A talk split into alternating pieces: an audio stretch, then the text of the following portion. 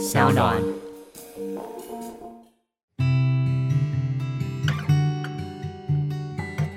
嗨，大家好，我是嘉凯，是个导演，也是个创业家。在疫情来的当下，我希望可以透过 Podcast 陪伴大家一起度过这段不容易的时间。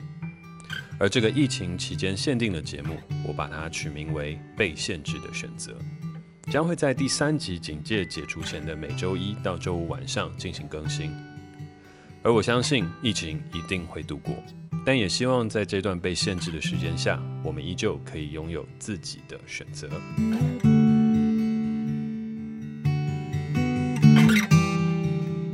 今天是五月十九日，星期三，是双北市宣布三级警戒的第三个上班日，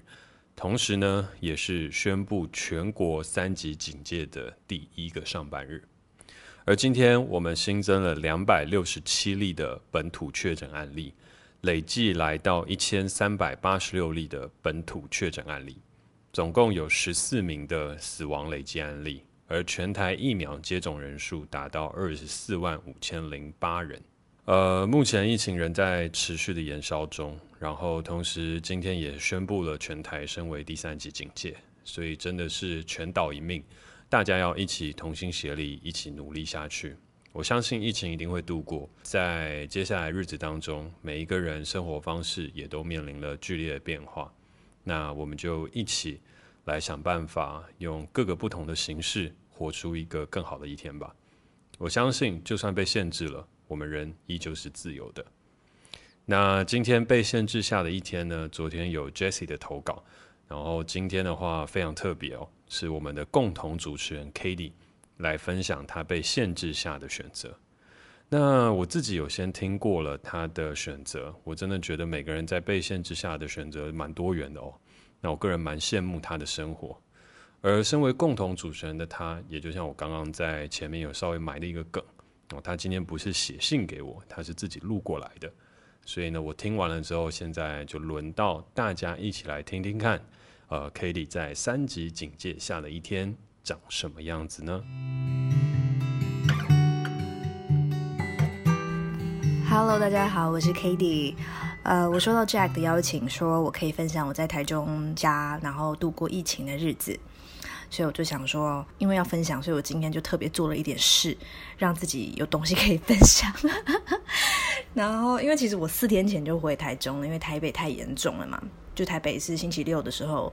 发布三级，我隔天星期日就搭车回来台中了。但其实台中也并不安宁。在我录音的当下的今天呢，我发现台中的中友百货有确诊者的足迹。那中友百货其实是一个占据我童年生活，或者说占据我整个台中生活一个很重要的百货。所以我就觉得哇，这这波疫情真的蛮可怕的。原本以为我逃到了一个比较安全的地方，结果这个地方也有种慢慢在沦陷的感觉。这样，所以没事真的就不要出门，大家待在家这样。啊，我四天前回来。到昨天呢，都是一个非常废到不行的状态，就是可以用四个字来解释，就是一事无成，真的就是什么都没有做。因为我就是一直不停的在耍废。我起床之后，我就去泡咖啡，因为我们家有我爸的咖啡豆，然后我就会把它的豆磨成粉，然后觉得非常的 chill。然后泡完咖啡之后，就可能煎一颗荷包蛋当早餐，因为我我食量也不大。所以吃完之后就觉得，嗯，好像可以看一集韩剧这样。因为我，诶，我要先讲，就是我平常真的是没在看韩剧，但最近就是被推坑了一集一个韩剧，然后就有一些朋友跟我推荐一些其他的韩剧，我想说，好吧，我就来看看好了。因为我平常不看韩剧，是因为我完全听不懂韩文，所以我如果看剧的话，我就要非常专心，完全不能分心。但我如果看美剧的话，因为我听得懂英文，所以就算我视线没有一直盯着荧幕，我还是不会 miss 掉剧情，就不会有那种啊，我怎么突然就看不懂的的的问题。所以这就是我没有那么喜欢看韩剧的原因，是因为我就一刻不能分神。那这对我来说很有点痛苦，因为我就很喜欢就是呃边喝个东西啊，或者说呃呃边边滑个手机，就是很喜欢 multitasking 啊，就是这是坏习惯，但就是我就是平常就是不看韩剧。那跟大家分享，我最近在看一些什么韩剧啊？我刚看完一个前年很红的韩剧，叫《Sky Castle》天空城堡。然后这是 Jack 推荐我看的，因为他在讲韩国的精英教育，所以我也觉得我非常心有戚戚焉。把它看完之后呢，我就有一个朋友推荐我看《亲爱的朋友们》那亲爱的朋友们是一个没有很红的韩剧，可是他在讲一群韩国的算是老年人他们的晚年生活，就是长辈们的晚年生活，所以算是一个步调比较慢的韩剧这样子。不过过去这四天的生活就是我起床然后就泡咖啡，泡完咖啡之后就。吃蛋，然后吃完蛋之后就是看一集韩剧，看两集韩剧之后好像又要吃午饭了，然后吃完午饭之后就是泡茶。我们家有非常好的茶叶，就我爸妈非常爱喝茶叶，这是我回台中最开心的一件事情，就是有源源不绝的茶叶可以喝。因为我在台北的已经喝完了，所以刚好回来可以补货这样。然后看完韩剧之后又要吃晚饭了，然后就会去煮煮饭。因为我妈在训练我煮饭，所以我就一定要进入厨房，就是要当个上得了厅堂、下得了厨房的一个女人，所以就是一定要去厨房里面待命，然后就是一定要参与一些煮饭的部分。因为我平常是个生活白痴，这样刚好现在在家，我妈就是有机会训练我。因为其实我我回台中真的是就是基本上没有出门，我就出门去全年才买一次，但。平常我在台中，不管有没有疫情，我一直都是四级的状态。因为我妈非常喜欢我待在家，所以不管有没有疫情，我都是四级自主隔离的状态。所以其实我蛮习惯的。然后我今天就觉得说，因为我要来分享我的一天，所以我特别觉得我今天一定要有一点仪式感。所以我做了一件我前几天都没做的事情，就是。我换了外出服，即便我没有要外出，我还是把换了外出服，有一种备战状态，就是我要工作了。因为我有一屁股的文字债还没有写完，还没有还完。因为我就觉得写文章其实非常的耗脑力，然后我就一直拖，一直拖，一直拖，拖到今天第四天了。我觉得不行，我不能这么一事无成。然后我今天就是觉得我一定要把一篇文章写完。那这个文章大概是会落在三千字到四千字。录音当下我已经写了一千五百字，呃，才一半。好，加油，我自己加油。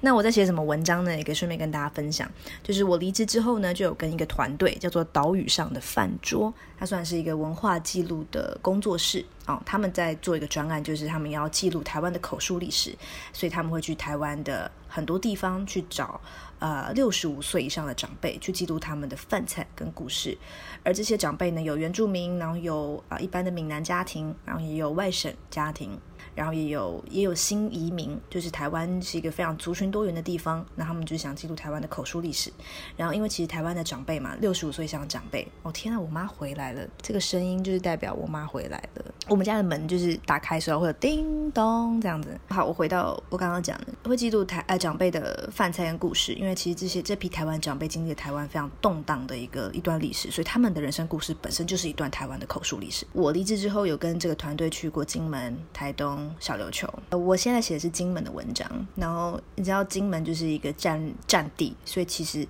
在金门生活的长辈们，他们的生活真的是哇！你听到他们的那个过去，就觉得那些历史课本上轻描淡写的日子，其实是一大部分他们兵荒马乱的生活。如果我不亲自去那边，你根本就不会知道古宁头战役、八二三炮战竟然深深的影响了他们的人生这么多这样子。所以。我在写这篇文章，然后我一直不停的卡关，因为真的非常难写，所以今天我就是一定要把它写完，这是我今天的给我自己的功课。那除此之外，我也希望我今天可以去做 Podcast 第三集的内容整理跟 rundown 的企划，这样虽然我觉得不太可能，因为我每天都把自己列大概两到三个目标，但就还是会被韩剧所干扰。总之，我觉得 work from home 很重要的事情是一定要换外出服，因为我觉得换外出服真的本身就是一个仪式感。那女生也可以化妆，只是我也觉得很浪费，因为不化妆，然后我自己晚上又要卸掉，就蛮没有意义的。所以总之呢，我的疫情生活呢，就是我要还完我的文字债，然后每天都在喝咖啡、喝茶，然后希望我离开台中之前可以学会做几道菜。然后这是蛮难得，我妈回家之后没有马上冲到我房间问我说：“你在干嘛？”好，那就是。希望不管是台中或是台北呢，还有其他地方的疫情都可以渐缓，然后大家都可以保持乐观的心情面对这波疫情。祝大家有一个愉快的 work from home 的一天，大家拜拜。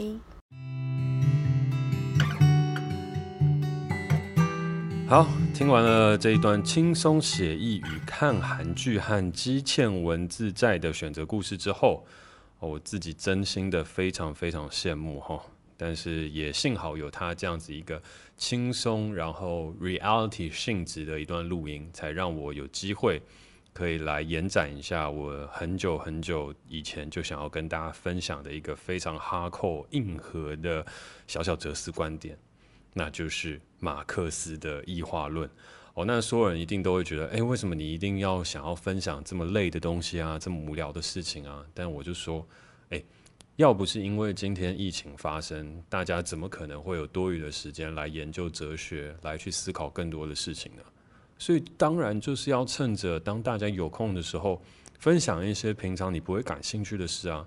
废话不多说，我们就要来分享一下这个马克思的异化论，然后希望大家在被限制的选择当中呢，我们可以来看看哦，古人当中他所带给我们现代的一些哲思观点。那我们要分享异化论之前呢，当然也是要介绍一下了。那马克思的异化论，我们其实大部分都会讲到的时候，是讲说是劳动异化。那这个在维基百科上面当中有说明哦，劳动异化及马克思理论中，工人感到自己失去对于自己从事的劳动的控制的状况。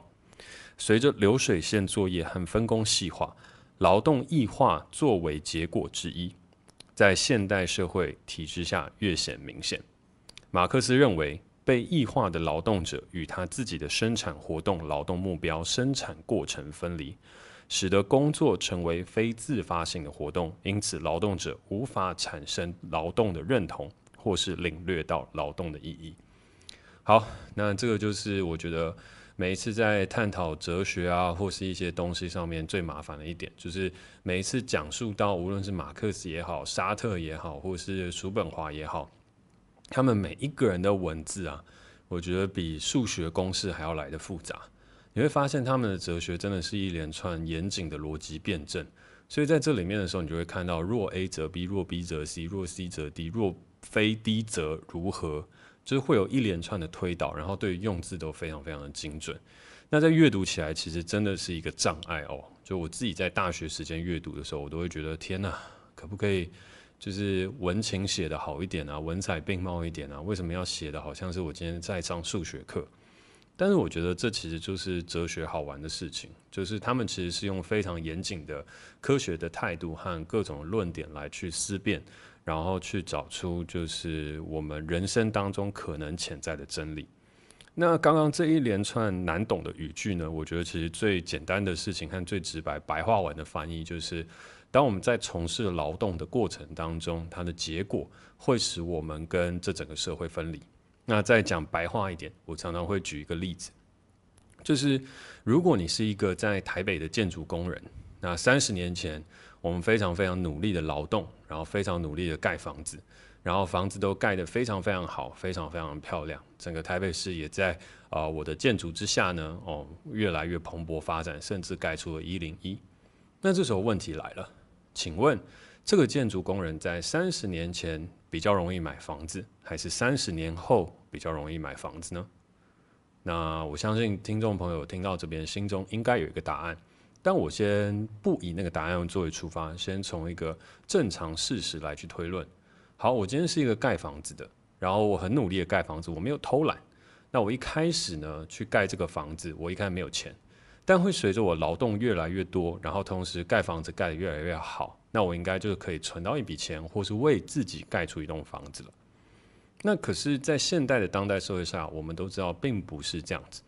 你只要盖了一栋房子，你就会让你离买房子这件事情越来越远。这是对于工人是如此，但很奇怪啊，我明明是盖房子，为什么我每盖一栋房子，就会让我和这个社会当中产生异化，就会让我越来越买不起房子呢？我觉得这就是异化论当中很好玩的一点。就是你的劳动成果并不会直接反馈到你身上，所以换句话来说，也是肯定的答案。如果你三十年前是一个台北的建筑工人，然后你很努力的不断透过你的劳动赚钱，然后你也呃也不能说唾弃了，就是你也没有去做任何的投资理财，你就很安分守己的过好你生而为人的呃本职，然后好好做劳动，好好做工作。那恭喜你，三十年后你能买到房子的机会越来越小。而且以前你有还有机会可以想象，我可以买个十平八平的套房吧？不好意思，到了现在的时候，你可能连两平三平的厕所都买不起。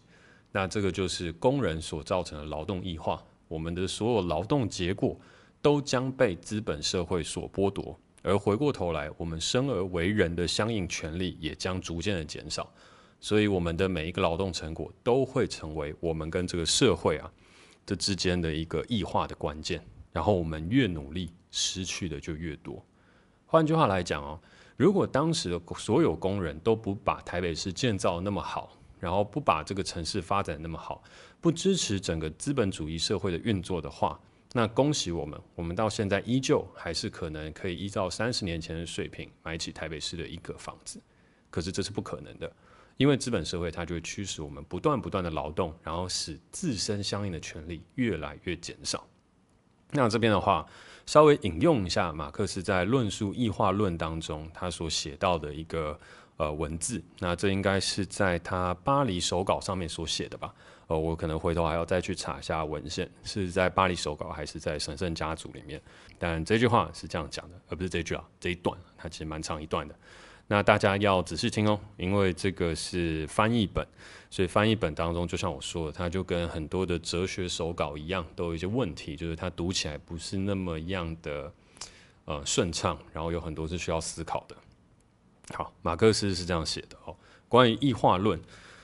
这一切后果包含在这样的一个规定之中：工人同自己的劳动产品的关系，就是同一个异己的对象关系。因为根据这个前提，很明显，工人在劳动中耗费的力量越多，他亲自创造出来反对自身的异己的对象世界的力量就越大，他本身他的内部世界就越贫乏，归他所有的东西也就越少。宗教的情况也是如此，人们奉献给上帝的越多，他留给自己的就越少。工人把自己的生命投入对象，但现在这个生命已不再属于他，而属于对象了。因此，这个活动越多，工人就越丧失对象。凡是成为他的劳动产品的东西，就不再是他本身的东西。因此，这个产品越多，他本身的东西就越少。工人在他的产品中的外化，不仅意味着他的劳动成为对象，成为外部的存在。而且意味着他的劳动作为一种异己的东西，不依赖他而在他之外的存在，并成为了同他对立的独立力量。意味着他给予对象的生命作为敌对的异己的东西，同他相对立。好，哦，很复杂哦，就是里面谈到很多异己啊、工人啊、对立啊、留给自己越少啊什么等等噼里啪啦的。但是其实回过头来啊。就把它拉回到我刚刚说的那个比喻哦，在一个台北的建筑工人，三十年前我就开始很努力的工作。理论上，我应该建造出来的房子会让我自己拥有一栋房子的距离越来越近，但实际上的事情是它会越来越远。换句话来说，我们只要建造出了一栋房子，我们就离我们买房子的距离就越远。好，那这就是我们当中所提到，他亲手创造出来反对自身的异己的对象世界的力量就越大。那这边异己对象世界指的就是资本主义的世界了。资本主义世界是长这样哦，就是我们以盖房子作为例子，建筑工人是实际在盖房子的人，那它里面呢还有开发商、还有土地商、还有银行端，然后等等相关的一个盘根错节的一个复杂的权利以及利益的输送结构。所以在工人盖出这栋房子的时候，他赚到了微薄的薪水，是这整个结构里面的可能是百分之一到百分之三。然后呢，剩下这个利益结构里面的百分之十到百分之三十，它可能是所谓这个开发商他所拥有的。然后在剩下里面的百分之三十到百分之四十，它可能是所谓的呃土地，就是我们做土地开发的人所拥有的。呃，建商跟土地开发是不一样哦。如果有机会再跟大家分享的话，我觉得可以邀请呃一个土地专家叫 Jackson，啊、也是一个呃我自己的股东，那他对于这一块就非常非常了解。好，那除了这些之外呢，这里面还有一个重要利益结构啦，就是银行。那银行在每一个建案当中，它都会赚到它应该赚到的周转金，以及周转金当中的一些利息啊、补贴啊等等。所以换句话来说，今天我们很努力的建造房子。建造出了一个 hundred percent 的房子，但是我们在里面所得到的只有里面的 three to five percent，就只有三到五趴而已哦，就非常非常的少。那在这样的一个状况下，我们每做一个，我们就一直不断累积下去嘛。我们拿到了三，但别人拿到九十七，我拿到六，别人就拿到更多。那在这样一个不断不断的推进之下，那我理所当然的，我们乍看之下有累积，可是我们的相对剥夺感也就会越来越重。因为别人拥有的比我们更多，而他们只是坐在那里，并没有付出劳动，而是靠着资本的积累和小聪明，不断不断的去拥有自己的财富，让钱去生钱。而里面呢，最最最奇怪的就是两个事情，第一个是银行，第一个是政府。好，为什么会这样说呢？银行的东西还比较好，呃，简单去理解，就是我们就有一个机构，它不断的拿不知道从哪边来的钱。也其实就是我们自己的钱，回头放款给我们自己。虽然在不断的来回放款的过程当中，他赚到了很大一笔钱，所以它是一个很厉害的中介跟中转机构。然后只要世界运作一天，它就像抽成一样，不断的抽成走我们所有的劳动基础跟状态。那这是银行。那银行这一块我们略有理解了之后，政府它又代表什么呢？政府和银行之间的利益输送，还有为什么会有很多很多的弊案的问题，它就是来自于这里哦。你要把土地的开发权变更项目的时候，那就是政府的权利。好，所以当政府握有这个权利的时候，它就出现了一个利益输送跟权力结构腐败的开始。然后呢，接下来再往下发生的一个事情，那是什么呢？接下来会发生的事情就是，我不止在土地变更项目这边去做了一些手脚，我还有可能会有所谓的保留户，我还有可能可以改的是你的容积率，还有很多很多眉眉角角是可以去做的。所以换过来来说，整个土地的开发和整个都市的建设，就变成了政府与财团跟银行相互之间斡旋和利益输送一个很好的手段。那当然，如果就理想状况来讲，就是政府是非常非常好的，人是无私的，blah blah blah blah blah，然后资本主义它应该就可以无比兴盛的往前去发展推动，然后让世界变得更好。但实际上面，人都是有弱点的，人都是有弱点的，而人也都是贪婪的。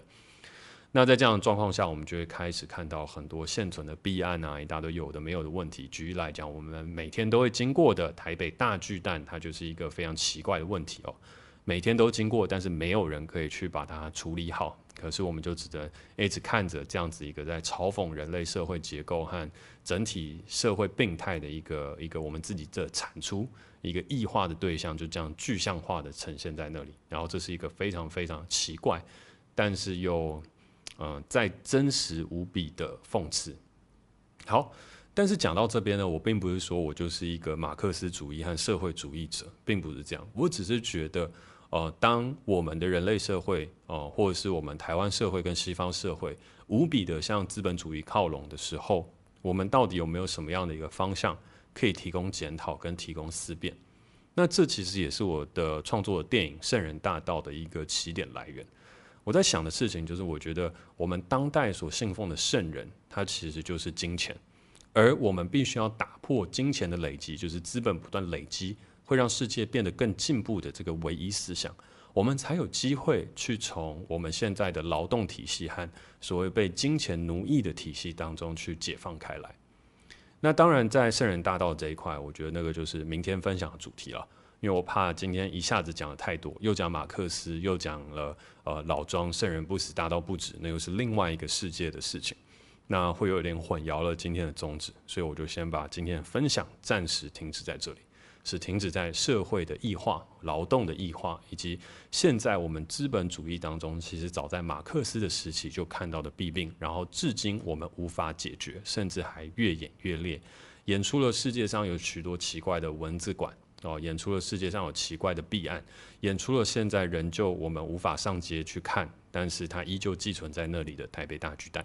那这些东西，我们有没有什么样的方法可以去解决？我们有没有什么样的可能性，可以让人类社会再次前进跟突破呢？我觉得这是呃，今天在分享这个马克思的异化论当中，想要抛给大家一起去讨论的一个问题：我们有没有办法跳脱这样的巡回跟轮回，找出一条更正确的路？而我在我的电影《圣人大道》当中，就找出了一条我觉得可能的状态，然后那也是我为什么会喜欢呃区块链的原因。但是关于《圣人大道》，关于区块链，我觉得就等到明天再跟大家一起分享吧。然后最后，嗯、其实想要回过头来分享一个事情，就是我录到现在才想起来，我忘记分享我今天的一天了哦，因为。今天的一天真的是非常非常的充实哦，在前一阵子的时候就接了很多的演讲活动，然后现在演讲活动都取消，可是依旧呃，今天本来排要去开南大学演讲，改成了线上的一个论坛，所以就做了一个线上的分享，长达两个小时。然后在那之前处理了超多的公共的公文，然后法律的文件，然后去看了很多我们必须要去应对的一些方案跟措施。所以在讲完那两个小时的演讲之后，真的是几近虚脱。那为什么会这样讲呢？是因为我觉得，通常在人与人之间的那种正常的交流的时候，它会有很多的呼吸空间，就是我可以听听看。大家的想法啊，或是我可以利用一些停顿啊，然后吸引大家注意力啊，或是我可以很自由自在的切换一些影片啊，讲个笑话啊，看看大家反应等等。哦，可是我刚刚做完那个线上分享了之后，我真的觉得压力山大。压力山大的事情是因为都看不到人呢，真的完全看不到人，所以在看不到人的状态下，我就只能一直讲，一直讲，一直讲，知识不断的输出，不断 output 出去，然后 output 到我都会觉得我今天好像讲的有点太多，可是我也不能停下来讲笑话，因为讲完了之后，你又不知道对方觉得好不好笑，和对方会不会觉得这个停顿就是就觉得怪怪的，就是线上的，我觉得它可以让事情更有效率，可是。当很有效率的去传递知识的时候，它反而会阻碍了吸收，因为吸收会需要一些润滑，会需要一些讨论，会一些东西。所以就像是在那个今天开南大学的分享到最后的时候，那 Q&A 的环节是文字去提问的，所以就变成我要去讲别人的问题，然后再回答他。所以我后面一直讲，一直讲，一直讲，一直讲，讲到后面的时候，我整个嘴巴真的都快废掉了。但是一个很好的体验啊，就是在这样疫情时期，跟更多的学生这样子线上交流，我觉得很棒。哦，只是线上分享两个小时，真的是爆炸累，所以累到后面我 round down 本来有写，但是我现在的那个头昏昏的，所以就已经跳过了我本来想要分享的我自己的一天，所以刚刚在这边稍微补充一下，然后在分享完到前来录音的这段时间，我就去煮了我自己的。一个算是苦瓜排骨汤。那为什么说苦瓜排骨汤是算是呢？是因为呃，我里面因为没有姜片，所以呢，我就用丁香鱼干来代替，然后没有米酒，所以就用高粱酒来代替。所以一切的煮法跟一般的苦瓜排骨汤还是略有不同。可是我依旧非常的讲究哦，我有先把。排骨去血水穿烫过，然后呢，再放油爆炒小丁香鱼干，然后呢，接下来呢，再把排骨下去稍微翻炒过，然后加入适量的五八高粱，整体的去腥提味，然后呢，接下来再把水放下去，开小火，慢慢等它煮滚。煮滚了之后，把杂质捞取出来，预计的时间点就是在结束录音的十分钟后的当下，将会去切苦瓜，然后把苦瓜丢下去。然后再等个二十分钟，就是一锅非常完美的苦瓜排骨汤。然后与此同时呢，我还准备了今天晚上的菜单是泡菜炒猪肉，有可能做生拌小黄瓜。什么叫生拌小黄瓜呢？就是把小黄瓜拿出来洗一洗，然后把它切，也不一定会切啊，我可能就洗一洗，然后就直接把它拿起来吃了。那生拌小黄瓜只是取一个比较高级一点点的名字吧。好，那这就是我的一天了。然后，呃，为什么现在开始都要去煮饭呢？然后，或是要叫绿洲外送？那煮饭的原因的话，就是因为我觉得它是一个调剂身心非常好的一个方式跟方法，就是不会让你一直工作，然后还会有一个闲暇之余的事情可以去动一动、玩一玩。那为什么要叫绿洲外送呢？是因为真的拜托大家，如果你身在台北市，然后薪水又不错，那就给我们绿洲 Self Oasis 一线生机吧。现在餐饮业都非常不景气，我们外送的呢，不只是一个餐点，更是一个服务。哦，我要求的事情是，餐点从开始准备到送到你家门口，会拍成 IG 的现实动态，然后打电话过去呢，会有真人为你服务。所以我们的外送送的是一个体验，送的是一个疫情下的送暖，而不是单单纯纯的送餐而已。毕竟现在削价竞争啊，或者什么等等，其实对于整体的服务业来讲，都还是一个。很困难的时期啊，所以我还是想要在尽可能把我利润空间能够支持员工的生计之下，再去多做一点尝试，做一点运运营。那如果大家也愿意一起加入、一起帮忙的话，就欢迎打电话啊、呃、来我们绿洲去订我们的外送的服务。那如果有想要知道我们的电话的话，他可以在我们 Apple Podcast 或 Spotify 上面的简介。它上面都有写，就是你可以打电话过去，然后呢，其实它都有在上面有写到它的电话跟来信的方式。那为了怕大家不想要就是去看或者忘记看到，那我这边稍微附送一下，Self Oasis 首客限定外送电话是零二二三二五八八八三零二二三二五八八八三。哦，除了有乐眼牛排啊、有非常好吃的赤道饭，然后还可以外送红酒等等相关的东西之外呢，还有非常厉害的超级炸物拼盘。啊、希望如果你今天有点闲钱，想要在家吃点好吃的，那就可以来点 Self Oasis 的熟客限定外送哦。好，那今天的时间也就差不多到这边了。然后我也应该要回头去面对我的苦瓜排骨汤。感谢大家收听今天的 Podcast，希望目前人身行动自由被限制的我们，依旧可以保有内心的自由，在限制中找到心灵上更多不同的选择。疫情是一场战斗，但也是一次我们可以给自己的警醒。想想在过往不断追求成长与效率的生活中，怎么样让自己慢下来？习惯这世界所带给我们的改变。